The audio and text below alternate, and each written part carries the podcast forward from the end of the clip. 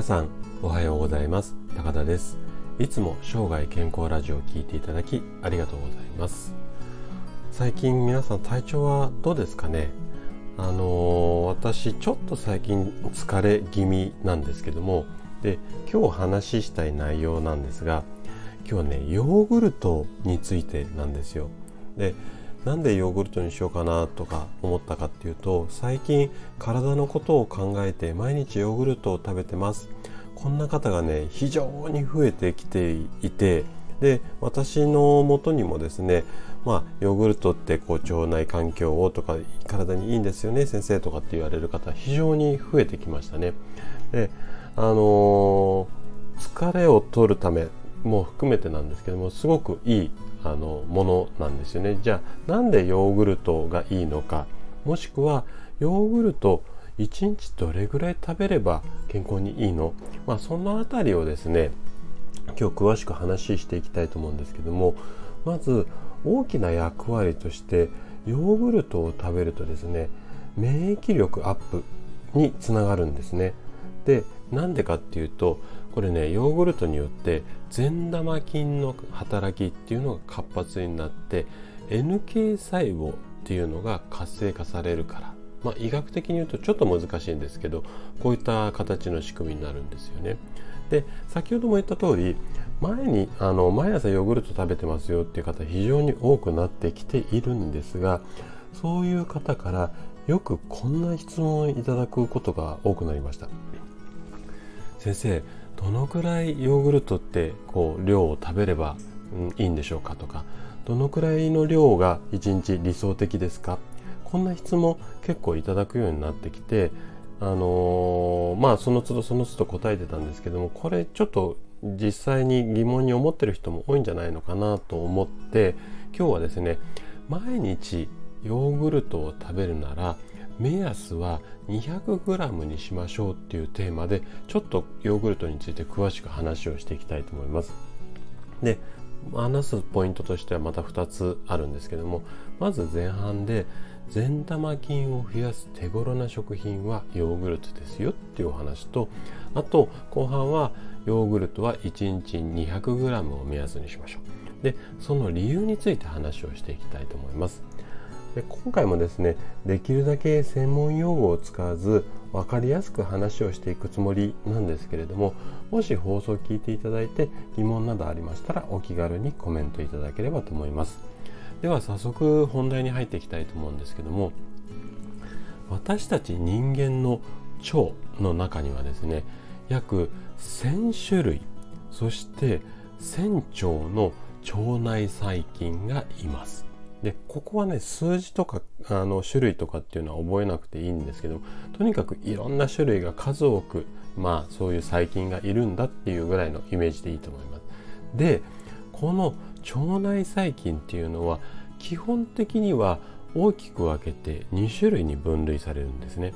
で皆さんこれ両方とも聞いたことあることが多いと思うんですけども一つが善玉菌でもう一つが悪玉菌こういった2つの種類の細菌に分類されます。でちょっと例外的っていうか番外編なんですけども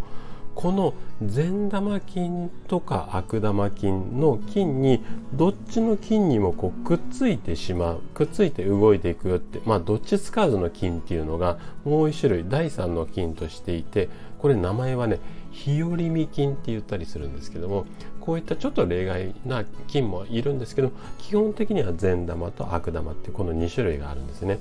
でこの善玉菌が腸内で多い状態になっていれば免疫力が高くなりますよこういった人間の体って仕組みになっています。で、えーと、じゃあこの善玉菌を多くするためにどういったことをすればいいのかっていうのはまあいろんなやり方あるんですけれども基本的には2つ方法が提唱されていて1つは食物繊維っていうものを積極的に摂取しましょうよっていうことですね。でこれについてはですねつい先日あの音声で詳しくお話をしていますのでちょっと過去の音声を遡っていただければこの辺りの詳しい解説が出てきますのでもしあのご興味ある方はそちらもお聞きいただければと思います。でもう一つがですねビヒズス菌だとか乳酸菌。これらをですね直接摂取をしましょうよと。これが善玉菌を多い状態にする方法なんですね。でこの直接摂取ビヒズス菌だとか乳酸菌ね。直接摂取する方法の一つとして一番まあ手頃で取り組みやすいのがヨーグルトを食べましょうっていうことになるんですよ。ここまでなんとなくイメージ大丈夫そうですかね。じゃあヨーグルトガンガン食べればどんどん善玉菌が増えるかっていうと答えはノーなんです。やみくもに食べ過ぎてしまうと反対にちょっとデメリットなんかもあったりするのである規定量っていうかまあ一定量を適度に食べるっていうのが体にとってはいいんですね。じゃあどのぐらいの量を目安にしていけばいいのかっていうのを後半詳しく話をしていきたいと思います。で答えなんですけどもヨーグルトはね1日 200g が目安がいいっていうふうにされています。なんでかっていうと先ほども言った通り大量にいっぺんにドカって食べるよりも毎日この 200g 前後をねコツコツコツコツ食べていただくとあの善玉菌が増える、まあ、こんなような研究データっていうのがすごく多く出ています。ヨーグルトっていろんな会社さんから出ていると思うんですけども ごめんなさい。その会社さんのホームページとかあとはまあいろんなネット上にデータが起こっているのでそういうのを紐解いていくとですねやっぱり一度に大量摂取するよりも毎日少しずつ毎日毎日食べるっていうことが腸内環境にいい影響を与えるっていう風なデータがほとんどです。でその目安としては、えっと、量で言うと ごめんなさいね量で言うと毎日毎日っていうか1日ですね。1日 200g 程度。これを毎日毎日2週間ぐらい食べ続けるとあの腸内環境が良くなるっていうデータが非常に多いです。なので 200g で2週間。こんな覚え方でいいと思うんですよね。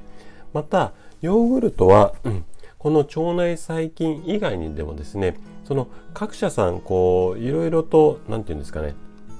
特徴があるので一概には言えないんですけどもいろいろこうヨーグルトの中に体にいいような成分が入っているような製品も非常に多いんですよ。で例えばビタミン A だとかビタミン B この辺りを多く含みますよなんていうふうに書いてあるようなヨーグルトに関してはこの腸内細菌以外にですね皮膚だとか粘膜を丈夫にするような効果っていうのが期待できます。あとこれはね非常に多いんですけどもヨーグルトの中にカルシウムもいっぱい入ってますよこんなヨーグルトも多いんですけどもこれはあのイメージの通りですね骨とか歯を強くするってこんな効果があったりします。ということでこのようにですねヨーグルトを意識してとって腸内環境なんかを整えるとあなたは健康に確実に近づくことができるんですね。はいということで今回のお話があなたが健康に過ごすヒントになれば嬉しいです。で今はですね人生100年時代と言われていて趣味だとか仕事そして家事や仕事あ趣味だとか、えー、仕事そして家事なんかを頑張ったり楽しんだり楽しんだりするために健康っていうのはとっても大切なものになってきます。是非ヨーグルトを意識しながらですね生涯健康を目指していただけたら嬉しいです。はい。じゃあ今回のお話はここまでとなります。それでは素敵な一日をお過ごしください。今日も最後まで聞いていただきありがとうございました。